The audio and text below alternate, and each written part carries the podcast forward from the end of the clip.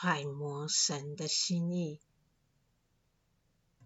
在经书上，很多地方我们会读到警告的话。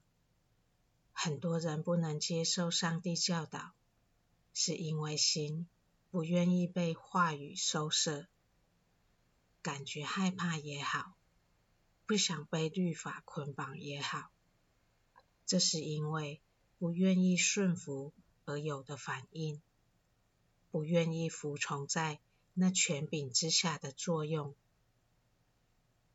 上帝话语是带权柄的，心愿不愿意被那权柄所收摄，就看我执的程度。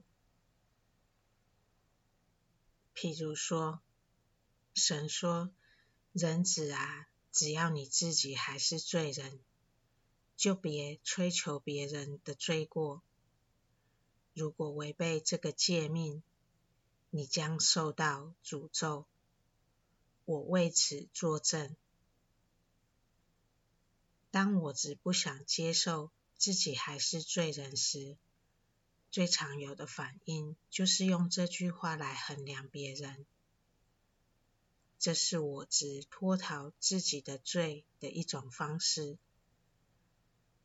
环境的改善，若每个人的心都是向外的，就很难看见自己的。灵性生命是奄奄一息、干枯而了无生气。这种内在生命无法获得孕育的状态，就是受诅咒的状态。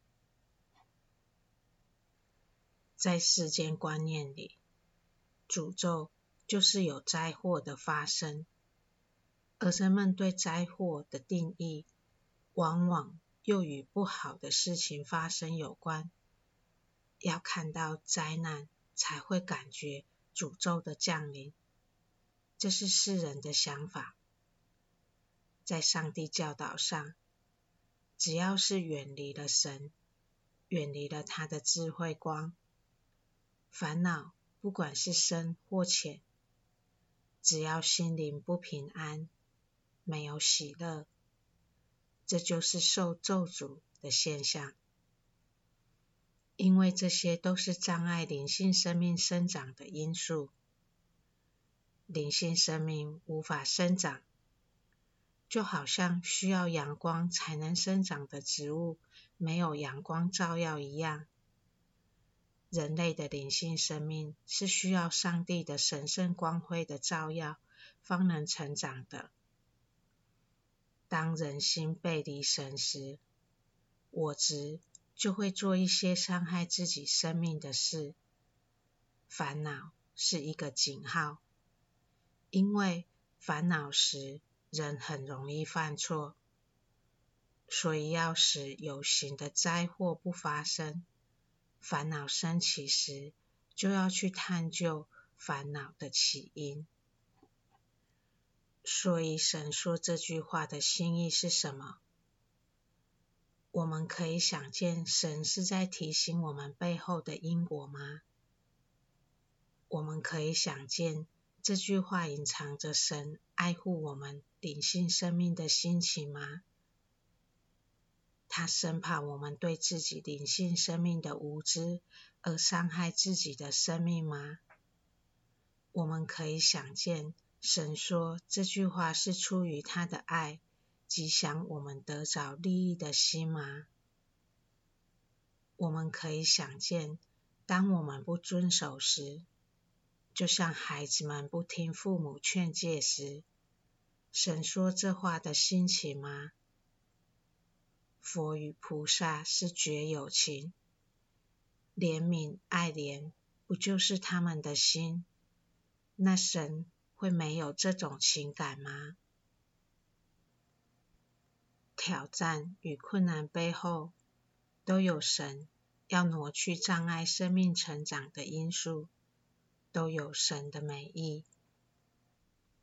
若我们读经文读到震慑心的话语，若我们能拿来检视是否我只想脱逃，这有权柄的话。